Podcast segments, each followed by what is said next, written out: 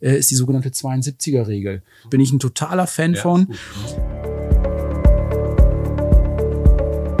Herzlich willkommen zu Fit in Finanzen von der Comfort Finance, dem Podcast für alle, die besser über Finanzen Bescheid wissen wollen. Ob Geldanlage, Finanzierung oder Versicherung. Hier erwartet euch Finanzwissen vom Profi. Einfach erklärt. Guten Tag, liebe Hörerinnen und Hörer. Heute wieder unser Podcast der Comfort Finance. Mein Gast ist heute Peter Gorinski von Franklin Templeton. Herzlich willkommen, Peter. Hallo, Ralf. Meine erste Frage, äh, Franklin Templeton, vielen sagt das was, manchen auch wieder nicht. Kannst du kurz mal erklären, was Franklin Templeton eigentlich ist? Also für Sie Hörer, wir reden natürlich über Geldanlagen heute und es geht um Investmentfonds. Das darf ich schon mal verraten, aber da gibt es viel mehr zu erzählen, nicht Peter? Absolut. Allein die Frage oder die Antwort darauf äh, würde schon, glaube ich, gern den ganzen Podcast ähm, selber füllen. Also Franklin Templeton ist eine globale Investmentfondsgesellschaft, wie du es wie du's gesagt hast. Das heißt, wir bieten Anlegern verschiedene Strategien, in die sie investieren können, sei es Aktienfonds, Rentenfonds, Mischstrategien, Absicherungsstrategien, damit letztendlich die Anleger ihre finanziellen Ziele ähm, erreichen können. Ähm, wenn man etwas genauer guckt, wir sind ähm, ein, ein, ein globales Anlagehaus, das heißt, der, der Hauptsitz, der Ursprung liegt ähm, in Kalifornien, im Silicon Valley. Aber mittlerweile gehören wir mit knapp 1,4 Billionen, also nicht Milliarden, sondern Billionen US-Dollar, ähm, wirklich zu den ganz großen Fondsgesellschaften, sind in mehr als 25 Ländern vertreten, haben ungefähr 1300 verschiedene Investment-Experten weltweit tätig. Also eines unserer Credos ist tatsächlich wirklich auch vor Ort zu sein, gerade wenn es um Thema Schwellenländer geht, also nicht irgendwo aus Frankfurt oder London heraus äh, die Strategie zu führen, sondern wirklich vor Ort ähm, die Analysen auch durchzuführen. Ähm, und haben natürlich, ich glaube, das ist meines Erachtens einer der, der wesentlichen, ja, ich finde Vorteile, gerade wenn es um Geldanlage geht, wir, da wollen wir ja alle eine gewisse Stabilität, wir wollen eine Seriosität. Ähm, Franklin Templeton hat Erfahrung von mehr als 75 Jahren aufzuweisen ähm, über die Gesellschaft Franklin und auch Templeton ist ein Zusammenschluss gewesen. Und in den letzten fünf Jahren ähm, hat ähm, unsere Firmenchefin, die Jenny Johnson, ist, äh, wir sind familiengeführt, aber börsennotiert, ähm, ein Unternehmen nach dem anderen quasi auch zugekauft, da wo es gepasst hat. Und somit haben wir momentan, wenn man sich das vorstellt, wirklich über 20 verschiedene Boutiquen, verschiedene Boutiquen, die alle noch autark, selbstständig agieren. Also es gibt nicht eine große Meinung ähm, und der müssen dann alle folgen, sondern jedes Investmenthaus sieht vielleicht die Marktlage, die Situation ein Stück weit anders. Und für uns, Ralf, ist es natürlich äh, hervorragend, weil ich das wirklich sehr auf, auf die Bedürfnisse von zum Beispiel euch, von euren Kunden ähm, sehr, sehr gut zuschneiden kann. Das heißt, am Ende ist es ein globales Haus äh, mit einem schönen Boutique-Charakter. So, so würde ich das ganz gerne stehen lassen. Was ich mir jetzt besonders gemerkt habe, 1,4 Billionen betreut ihr. Das sind Dollar, ne, Peter? Ja. Das ist eine, eine Riesensumme. Ich sag mal so, als Comfort Finance freuen wir uns, dass wir 120 Millionen Kundengelder verwalten dürfen. Und dann muss man sich mal vorstellen, 1,4 Billionen. Also muss man setzen lassen. Und ihr seid ja auch richtig modern, wenn ich höre, dass ihr eine, eine Vorständin habt, eine, eine Dame, CEO. Das finden wir in den DAX-Unternehmen ja gar nicht so oft. Das ist also auch da seid ihr ja sehr, sehr fortschrittlich. Absolut. Das Thema äh, Diversität äh, ist bei uns, insbesondere natürlich kann man sich, äh, glaube ich, auch schon denken, äh, aufgrund unserer Chefin äh, äh, aus unseren Herzensanliegen.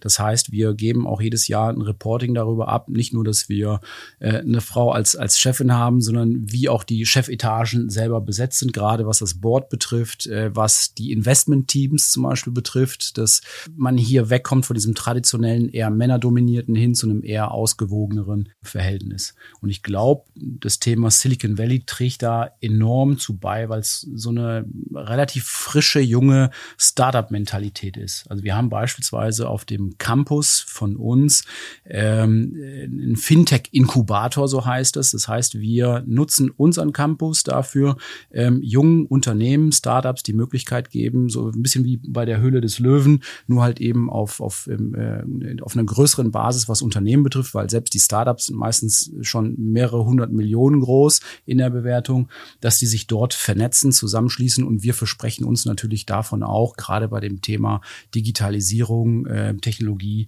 äh, möglichst immer einen Schritt ähm, voraus zu sein und investieren auch in diese Unternehmen. Also Franklin Templeton hat zum Beispiel etwas mehr als in 250 Startups, eines der bekanntesten Roblox vielleicht, äh, wenn man jüngere Kinder hat, äh, diese, diese Gaming-Plattform, wo man auch Spiele selber programmieren kann, ist Templeton einer der, der größten Kapitalgeber eben durch, durch diese Höhle des Löwen. Ja, Peter, das war sehr umfangreich und das finde ich auch so hochinteressant, dass ihr schon sehr früh dabei seid bei Unternehmen, um sie auch mitzuentwickeln. Vielleicht nochmal, um, um den Hörerinnen und Hörern mal zu zeigen, welchen kompetenten Gesprächspartner ich habe. Was ist eigentlich deine Aufgabe bei Franklin Templeton, Peter? Also ich leite den äh, Privatkundenvertrieb in, in Deutschland ähm, in Bezug auf die Banken, auf die Sparkassen, auf die Vermögensverwalter und auch die ähm, Vermittler. Ähm, meine klassische Aufgabe ist eigentlich so eine, so eine Teamführungsaufgabe. Wir sind alle sehr regional verteilt. Firmensitz ist in Frankfurt, aber dadurch, dass Deutschland ein bisschen größer ist, habe ich einen Kollegen, der zum Beispiel in Hamburg sitzt, einen, der ähm, weiter im, im, im Süden sitzt, so dass, dass die Wege möglichst kurz sind. Und ich selber, und deswegen sitzen wir ja hier zusammen, will nicht nur die Führungsaufgaben machen, sondern ich habe mir die Region äh, rund um das Ruhrgebiet, weil ich dort wohnhaft bin, plus eine Stunde ähm, zur Aufgabe gemacht, dass ich ähm, euch weiterhin hier betreue. So, ich glaube, jetzt haben wir auch, auch genug allgemein geplauscht. Jetzt sagten natürlich, fragen unsere Zuhörerinnen und, und Hörer auch natürlich, was wollen die jetzt eigentlich von mir? Kann ich auch was mit meinem Geld machen? Ja, wir wollen auch darüber sprechen, wie man Geld anlegen kann. Peter, erzähl mal, heute gibt's ja wieder Zins. Die, die Leute sind ja alle gebeutelt gewesen, sie haben Minuszinsen bezahlt im, im letzten Jahr noch. Auf einmal ist der Zins wieder da, es gibt wieder Festgeldzinsen, zwei, drei Prozent. Und da, da sagen ja wieder viele, ja, dann mache ich doch einfach das, gehe zu meiner Bank und äh, andere Sachen, die vielleicht ein, ein, ein gewisses Risiko, aber da sprechen wir auch noch drüber, beinhalten, die lasse ich links liegen. Wie ist denn da eure Hausmeinung zu diesem Thema? Ja, ich glaube, äh, so ähnlich wie, wie bei den meisten Vermögensverwaltern. Ähm, also ich glaube, zumal zum einen tut's halt allen Anlegern, insbesondere den Sparern, wahnsinnig gut, weil nach dem jahrelangen Jammern, dass es halt eben keine Zinsen äh, gibt, gibt's die wieder. Und so wie du sagst, die sind ähm, je nach Risikoneigung, je nach Haltedauer irgendwo zwischen anderthalb bis hin sogar zu sieben, acht Prozent möglich. Ähm, von daher ist natürlich das Thema Zins wieder in, in aller Munde. Ich glaube, gerade so, wenn wir uns dieses Jahr anschauen, anschauen. Thema Festzinsanlagen, der gegenseitige Wettbewerb der Banken wieder. Wo gibt's wieder mehr? Die Kunden fangen wieder an, vielleicht von einem Depot zum anderen äh, oder von einer Bank zur anderen zu springen, um sich für ein halbes Jahr vielleicht noch einen Zins zu sichern. Das ist etwas, was wir schon länger nicht gesehen haben, was äh, schon eine deutliche Auswirkung hat, wenn man sich die Flüsse oder die Zahlungsströme selber anschaut, ähm, denn das Fondsgeschäft ist ähm, insgesamt dadurch ein Stück weit nicht mehr im Fokus ähm, vieler ähm, Banken, Vermögensverwalter etc., weil die Kunden eigentlich gar nicht so sehr etwas tiefer in den Beratungsprozess vielleicht einsteigen wollen, sondern sagen, Mensch, warum sollen wir uns jetzt hier über fünf oder sechs Prozent, was vielleicht sein könnte, unterhalten, wenn ich doch hier zwei Prozent ähm, bekomme. Das heißt, das spüren wir. Also nach einem hervorragenden äh, letzten Jahr merken wir, dass, dass die Nachfrage in diesem Jahr ähm, zurückgegangen ist. Ähm, entscheidend finde ich, äh, so war es auch schon im letzten Jahr, aber auch in diesem Jahr, ist die Situation aber eigentlich für den, für den Sparer ähm, eigentlich sogar schlechter geworden. Denn wenn wir mal zwei Jahre zurückschauen, ähm, dann gab es natürlich negative Zinsen, aber auch die Inflation war irgendwo im Bereich zwischen ein und drei Prozent groß, je nachdem, ob man jetzt 2020 oder 19 als Referenz nimmt. Aber wenn man die 1,5 Prozent Inflation, die wir eigentlich so von 2019 und davor immer hatten, mal nimmt, ähm, dann war der reale Wertverlust irgendwo im Bereich von zwei Prozent, also minus ein halbes Prozentpunkt ähm, ähm, Strafzinsen plus Inflation 1,4 macht 1,9, also rund zwei Prozent realer Kaufkraftverlust. Ähm, wenn wir uns dann das letzte Jahr anschauen, was relativ dramatisch war, da gab es zwar keine negativen Zinsen, aber auch noch keine positiven. Das heißt, da konnte man sein Geld vielleicht zu Null anlegen, aber die Inflation, das spüren wir, glaube ich, alle noch. Nach wie vor, die lag bei fast sieben Prozent in Deutschland, also 6,9. Und da sieht man, da ist natürlich der reale Kaufkraftverlust, der liegt da schon bei sieben Prozent, also schon deutlich höher als die vorhin angesprochenen zwei Prozent. Und auch dieses Jahr gibt es keine so dramatische Entspannung an der Stelle. Es gibt zwar jetzt ein bisschen mehr Zinsen, ähm, aber wenn die Inflation dieses Jahr irgendwo zwischen fünf und sieben Prozent zum Ende des Jahres über das Gesamtjahr dann verbleibt, haben wir auch da wahrscheinlich wieder einen Realkaufkraftverlust von drei bis vier Prozent. Und das ist, glaube ich, etwas, wo unsere Aufgabe, deine Aufgabe natürlich auch mit euren, mit euren äh, ähm, Kunden selber natürlich darin besteht, glaube ich, stark aufzuklären, dass nur etwas Positives nominal nicht ausreicht, um, um so einen Werteverzehr eigentlich aufzufangen. Das sehe ich genauso wie du. Es gehört jetzt, glaube ich, so ein bisschen, wie sagt man so schön, MUT dazu, ein bisschen Mut, heute auch mal Entscheidungen zu treffen, ne, mal Geld etwas anders anzulegen als diese zwei, drei Prozent und auch einen längerfristigen Horizont zu haben. Also ich sag mal so, wer sagt, ich habe mein E-Auto schon bestellt und muss in einem Jahr bezahlen und hat da seine 80.000 Euro zur Verfügung, ja, der kann nichts anderes machen als dieses kurzfristige Geld. Das müssen wir gar nicht diskutieren. Wer aber sagt, er hat Geld tatsächlich langfristig über und will das für bestimmte Zwecke nutzen, nehmen wir mal an Altersvorsorge oder auskömmliches Einkommen im Alter, dann sollte man heute doch langfristiger anlegen und da wäre doch ein Zeitraum fünf bis zehn Jahre sicherlich möglich. Und wir stellen auch fest, dass wir viele Kunden haben, die um die 60 sind und sagen, oh, zehn Jahre ist aber lange.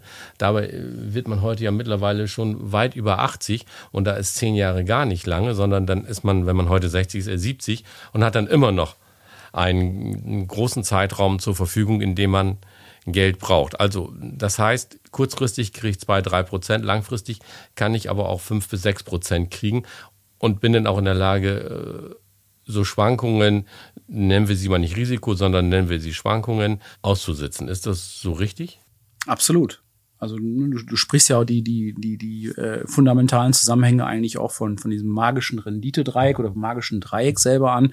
Das heißt, die Anleger ähm, haben eigentlich in diesem äh, in diesem Dreieck die Möglichkeit ähm, oder die Komponenten sind einmal die Rendite, die Sicherheit und die Liquidität. Und das meiste davon ist ähm, gegensätzlich, sprich diametral. Also man muss sich das wie so einen kleinen Regler vorstellen. Ich habe Sicherheit auf der linken Seite, Rendite auf der anderen Seite. Wenn der Regler ganz rechts ist, dann habe ich wahnsinnig viel Rendite, aber nach unserem Verständnis vielleicht nicht ganz so viel Sicherheit. Umgekehrt, wenn ich ganz viel Sicherheit habe, habe ich natürlich keine Rendite. Also ich weiß, dass ich mit Sicherheit einen, einen realen Wertverlust habe. Das ist das, worauf wir ja auch immer, äh, glaube ich, gemeinsam ähm, hinweisen. Ähm, du hast, finde ich, einen Spitzenpunkt angesprochen, nämlich die, den, den Zeithorizont. Ähm, Natürlich ist eine Anlage mit einer gewissen Schwankung verbunden. Das kann eine Rentenanlage sein über drei, vier Jahre. Ähm, Im Aktienbereich sprechen wir von Schwankungen, äh, die darüber hinausgehen. Wenn man aber das eigentliche Prinzip versteht, dass, dass eine Investition in einen Aktienfonds eigentlich ja nichts anderes als eine Investition in ein Unternehmen ist, dann weiß man auch, dass jedes dieser Unternehmen ja bestrebt ist, zu wachsen, ähm, mehr Profite abzuwerben und auch über Jahrzehnte zu existieren. Und das ist meistens dann auch der Anlagehorizont, sprich Anleger sollten dem Ganzen äh, zumindest einen Konjunkturzyklus Zeit geben, falls man mal vielleicht nicht zum idealen Zeitpunkt investiert hat, aber dass sich das Unternehmen äh, weiter nach vorne entwickelt. Das heißt, eine kurzfristige Schwankung hat man. Das sieht man auch, wenn man sich die Aktienmärkte anschaut. Ähm, wenn man sich aber die Aktienmärkte der letzten zehn Jahre anschaut und all diese Krisen mit einbezieht, also ne, wenn wir 2000 nehmen, 2001, 2008, 2018, 2020 ähm, und wir nehmen uns mal einen, einen globalen Index selber an, dann ist die Wertanlage, glaube ich, mit sieben, sieben bis zehn Prozent je nach Einstiegszeitraum bei einer jährlichen Rendite, glaube ich, nach wie vor ähm, mit unschlagbar. Das heißt, Schwankung ist natürlich etwas, was ein bisschen Unsicherheit ist. Je mehr Zeit ich aber dieser Anlage gebe, desto mehr nehme ich diese Unsicherheit da heraus und desto sicherer wird etwas. Ne? Und ähm, als klares Beispiel, wenn ich mir jetzt vorstellen würde, ich würde in ein Unternehmen investieren oder ein Unternehmen selber gründen mit einer Geschäftsidee, dann kenne ich, glaube ich, keinen, der nach drei Monaten, so wie es im Aktienbereich äh, üblich ist, weil man natürlich ins Depot guckt, was halt täglich liquid ist, aber es würde ja keiner nach drei Monaten sagen, ah, die Geschäftsidee, äh, die Zahlen sind gerade schlecht, ich, ich gebe das alles wieder auf und die, die, die Firma ähm, wird, wird rückabgewickelt, sondern in der Regel steckt da ein langfristiger Plan hinter. Was ich auch immer so spannend finde, wir stellen auch in unseren Gesprächen immer fest, dass die Menschen, ich sage es immer jetzt so ganz allgemein, so sagen, zwei Prozent mehr, das ist ja nicht viel. Aber auf so einen langen Zeitraum macht zwei Prozent über den Zinseszinseffekt eine ganze Menge aus. Und, und wenn wir unser eigenes Verhalten mal sehen, du hast das so vorhin geschrieben, da kriege ich bei meiner Bank 1,5 Prozent und dann bietet mir einer so als, als Log-Angebot für ein halbes Jahr äh, zweieinhalb, dann wechsle ich wegen 1 Prozent aber die Bank und mache diesen, diesen ganzen Aufriss. Aber bei so einer anderen Anlage, die ich vielleicht nicht so, so ganz hundertprozentig nachvollziehen kann, da sage ich dann bei zwei Prozent oder drei Prozent mehr, da mache ich lieber, lieber nichts. Und dann sage ich aber, das ist ja auch nicht viel. Also wir sind da auch nicht so, so konsistent in unserem Verhalten so, so als Menschen. Das ist so unheimlich spannend zu sehen. Und darum braucht man, glaube ich, auch einen Berater, mit dem man sowas mal ausdiskutieren kann, wo man auch mal auf einen Zettel, also mal sowas durch die Hand fließen lässt, mal aufschreibt und sagt, was macht das überhaupt so in, in, in Euro und Cent aus, dieser Unterschied und, und welche Gefahren lauern denn auf dem Weg, bis ich mein Ziel erreicht habe. Und das muss man sich einfach mal klar machen und dass man dann sagt, wenn ich es klar habe, jetzt entscheide ich. Aber ich muss mir einmal die Zeit gönnen, mir das klar zu machen. Und, und wenn du siehst, wie, wie, die Leute vergleichen, wenn sie eine elektrische Zahnbürste kaufen, dann kaufen sie fünf Testzeitungen, rennen in, in zehn verschiedene Läden und, und googeln. Und da geht es um eine Investition von 100 Euro. Und da wird ein Aufriss gemacht. Und bei so wichtigen Entscheidungen wie Altersvorsorge oder langfristiges Geldanlegen, da gönnt man sich nicht mal ein, zwei Stunden Gespräch glaube ich, da haben wir eine ganze Menge Aufklärungsbedarf. So Thema Erwartungsmanagement, wenn es eine Bandbreite gibt, wenn man sagt, irgendwo zwischen fünf und neun Prozent ist so die Rendite, die man eigentlich langfristig erwarten kann, dann würde ich einem Kunden, der vielleicht äh, noch nicht so viel Erfahrung hat, vielleicht eher mit dem über diese fünf, sechs Prozent sprechen, als ihm zu sagen, guck mal, da könntest du vielleicht sogar acht oder neun Prozent haben, weil es vielleicht sowieso für ihn zu viel ist.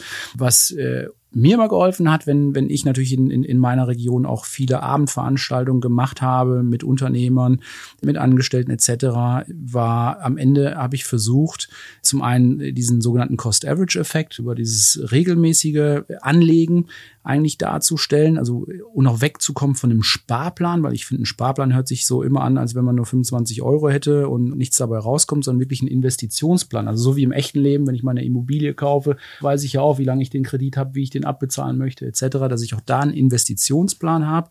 Und vielleicht, was die Zuhörer mitnehmen können, ähm, eine unheimlich einfache Regel aus der Mathematik äh, ist die sogenannte 72er-Regel. Bin ich ein totaler Fan ja, von, mhm. weil ähm, wenn Sie eine Rendite haben, ähm, ob es jetzt zwei Prozent, drei Prozent, sechs Prozent ist, und Sie nicht ein Gefühl dafür haben, was das eigentlich mit Ihrer Anlage selber macht, merken sich die Zahl 72, teilen Sie die 72 durch die Rendite, über die Sie vielleicht dann gemeinsam sprechen. Und das, was am Ende dabei rauskommt, ist dann die Anlagedauer, die Sie brauchen. Ungefähr ist ein Durchschnittswert natürlich, äh, in der sich die Anlage verdoppelt. Ne? Und da sind wir ja zum Beispiel, wenn wir ähm, über, über 7% sprechen, 72 geteilt durch die 7 sind dann ähm, entsprechend die, die, die, die knappen 10 Jahre. Wenn wir ähm, über äh, 3% selber sprechen oder 2%, ist es natürlich halt eine Menge, eine Menge an Jahren mehr, die ich, die ich dafür aufwenden muss. Ne? Und wenn ich nur ein Prozent Zins habe, um es ins Extrem zu führen oder damals sogar negativ, aber wenn wir jetzt die ein Prozent nehmen würden, wären es halt 72 Jahre. Und mit diesem Zinseszinseffekt, du hast es sogar ein, ein, eingangs ja auch gesagt, dieser Zins, Zinseffekt macht am Ende eine wahnsinnige Menge äh, bei einem selber in der Planung aus. Ja, das war nochmal ein, schöner Tipp mit der 72er-Regel. Da stellt das ja auch fest bei, bei vielen Hausbesitzern oder Käufern, die auch sagen, oh, meine Immobilie hat sich so gut entwickelt. Das heißt, in, in zehn Jahren eine, bei sieben Prozent, also hätte sich der Kaufpreis der Immobilie verdoppelt. Was wir allerdings immer dabei ausblenden, mir geht's auch so, dass wir beim Haus auch Anschaffungskosten hatten, die oftmals ganz erheblich sind, die wir nicht in den Kaufpreis mit einrechnen. Und innerhalb von zehn Jahren haben wir ja auch in unsere Immobilien immer wieder investiert. Das muss man ja auch sagen. Keiner lässt die Immobilie fast zehn Jahre unberührt. Dann gab es noch wieder einen neuen Anstrich und, und, und. Das hast du ja alles bei einer Geldanlage gar nicht gehabt. Also das musstest du ja nicht tun. Da musstest du eben die eventuellen Schwankungen aushalten. Das war dann so das Risiko, das du hattest. Und die Belohnung war nachher die 7% Verdoppelung, wenn es dann gut gelaufen ist. Und wenn es nicht nach zehn Jahren verdoppelt ist, ja, dann wartet man noch eben ein bisschen. Oder wenn man es nicht benötigt, wartet man noch länger und vielleicht noch weitere zehn Jahre. Peter, an dieser Stelle die Frage an dich. Was kannst du denn unseren Hörern und Hörern empfehlen als Geldanlage heute? Was sollen die denn jetzt eigentlich machen? Also es gibt wieder Zins, da haben wir eben drüber diskutiert. Dann sind wir so ein bisschen abgeglitten in die Aktien, die wir anscheinend beide ganz gut finden. und, und jetzt sagt der Hörer, aber ja, was soll ich denn jetzt eigentlich tun? Und jetzt kannst du natürlich als Antwort geben, und das ist ja immer der Jurist, es kommt darauf an. Ralf, du musst da den Kunden erstmal analysieren, was hat er überhaupt für Bedarfe, welche ja, Risikoneigung. Ja. Und dann kannst du sagen, ja, und da sagt der Hörer, will ich wieder nicht hören, sondern sag mir einfach, wo ich meine 7% kriege und dem folge ich dann. Ne? Am besten noch ohne Risiko. Ohne Risiko genau. Nein. Genau so. Ja, ich, ich mache vielleicht eine, eine, grundsätzliche Überlegung, weil die, die, die Themen haben wir ja gerade auch schon gestriffen. Äh, in was kann man momentan selber anlegen? Ich meine, das Thema, was uns gerade alle umtreibt, ist natürlich das Thema Inflation. Ne? Also ein gewisser Werteverzehr aufgrund einer, einer Preissteigerung. So, und wenn ich jetzt aber die Perspektive mal wechsle oder die Position weg vom Verbraucher, dem das wahnsinnig wehtut, äh, was für uns alle Kosten ist, sondern hin vielleicht die Seite wechsel auf die Seite der Unternehmen oder der Branche, die eigentlich davon profitieren, also sprich unsere Kosten eigentlich deren Erträge sind, dann komme ich dem Ganzen, glaube ich, schon relativ nah. Also sprich, ich suche nach einer Anlage, die ein Stück weit an einer Inflation gekoppelt ist, die vielleicht nicht zu 100 Prozent, weil das ist immer, das hört sich immer leicht an, aber ist in der Realität selten der Fall, weil nicht jeder Preis kann zu 100 Prozent weitergegeben werden. Ähm, aber wenn ich mir diese Investitionsmöglichkeiten, also rein gedanklich mal vor Augen führe, dann komme ich, glaube ich, schon relativ nah dazu, ob ob so eine Anlage was für mich ist oder nicht. Ähm, eins hattest du angesprochen, äh, nicht im liquiden Bereich, aber im illiquiden Bereich ist es natürlich die Immobilie. Ne, wenn, wenn man sich die Miete jetzt anschaut und das mit der Miete von vor zehn Jahren vergleicht, dann sieht man, die, die, die Mietpreise pro Quadratmeter sind gestiegen. Zeigt also relativ gut, dass da eine Inflationskopplung mit drin ist. Mit, mit all den Nebenfacetten, die du auch erwähnt hast, abgesehen von den einmaligen Nebenerwerbskosten natürlich auch die, die, die jährlichen Nebenkosten, die Rücklagen etc. Wenn wir uns im liquiden Bereich uns anschauen, dann sprechen wir ganz klar natürlich von Unternehmen, börsennotierte Unternehmen, also Aktien im, in dem Bereich, ähm, weil diese Unternehmen, und da kommt es dann auch wieder drauf an, was ich mir anschaue, aber Kern meiner Überlegung sollte meiner Meinung nach sein, welche diese Unternehmen können denn Preise weitergeben? Also sprich, betriebswirtschaftlich, welches der Unternehmen hat eine gewisse Marken- und eine gewisse Preissetzungsmacht. Ähm, das kann, können Unternehmen sein, die Dinge produzieren, die wir brauchen, also Stromversorger, äh, Wasserversorgungswerke etc. Das sind aber auch Dinge des täglichen Konsums, die wir vielleicht nicht zwingend brauchen, aber gefühlt eigentlich brauchen. Ich denke da so an digitale Medien, wenn ich mir überlege, was eigentlich so die jüngere Generation oder meine Tochter auch für ihr bereit ist, für ihr Handy auszugeben, mhm. ähm, weil, weil sie sagt, das, das, das braucht sie. Also da reden wir klassisch über Markenmacht. Also, ne? Und im Rentenbereich natürlich, ähm, wenn man sagt, ich möchte vielleicht eine weniger Schwankung, dadurch, dass es jetzt wieder attraktiv ist, in verzinste Produkte äh, zu gehen, aber vielleicht nicht mit einer halben oder mit einem Jahr Laufzeit, sondern vielleicht mit vier Jahren, drei Jahren, fünf Jahren Laufzeit, denn wenn wir davon ausgehen, dass vielleicht in den nächsten zwei, drei Jahren diese Inflation, die Zinsen ein Stück weit runterkommen, vielleicht nicht so, wie sie vorher mal waren, aber ein Stück weit runterkommen, dann muss ich mir ja die Frage stellen, warum mache ich einen Riesenaufriss und wechsle jetzt von einer Bank zur anderen, um 0,5 für ein halbes Jahr mir zu sichern. Also die 0,5 sind ja eigentlich nur 0,25 äh, in der Renditeberechnung wert. Ähm, wenn ich doch die Möglichkeit habe, vielleicht für vier Jahre jetzt mit einem attraktiven Zins äh, hier zu investieren, weil in zwei, drei Jahren, wenn die Zinsen niedriger sind, habe ich diese Möglichkeit halt entsprechend nicht.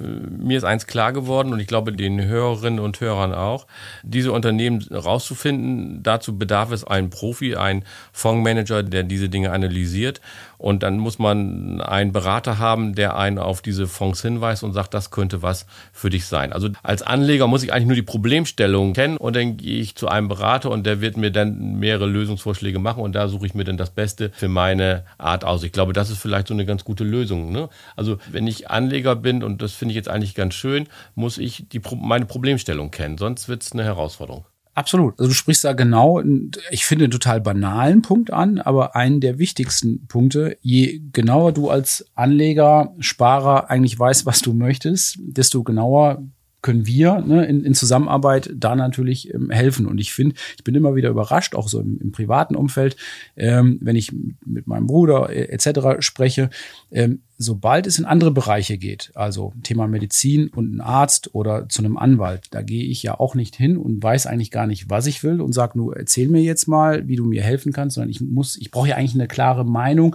ich brauche eine Idee von dem Ganzen. Und beim Arzt genauso, ich habe ja auch Symptome. Wenn ich die nicht richtig beschreibe, kommt der Arzt vielleicht auch auf eine völlig andere Schlussfolgerung.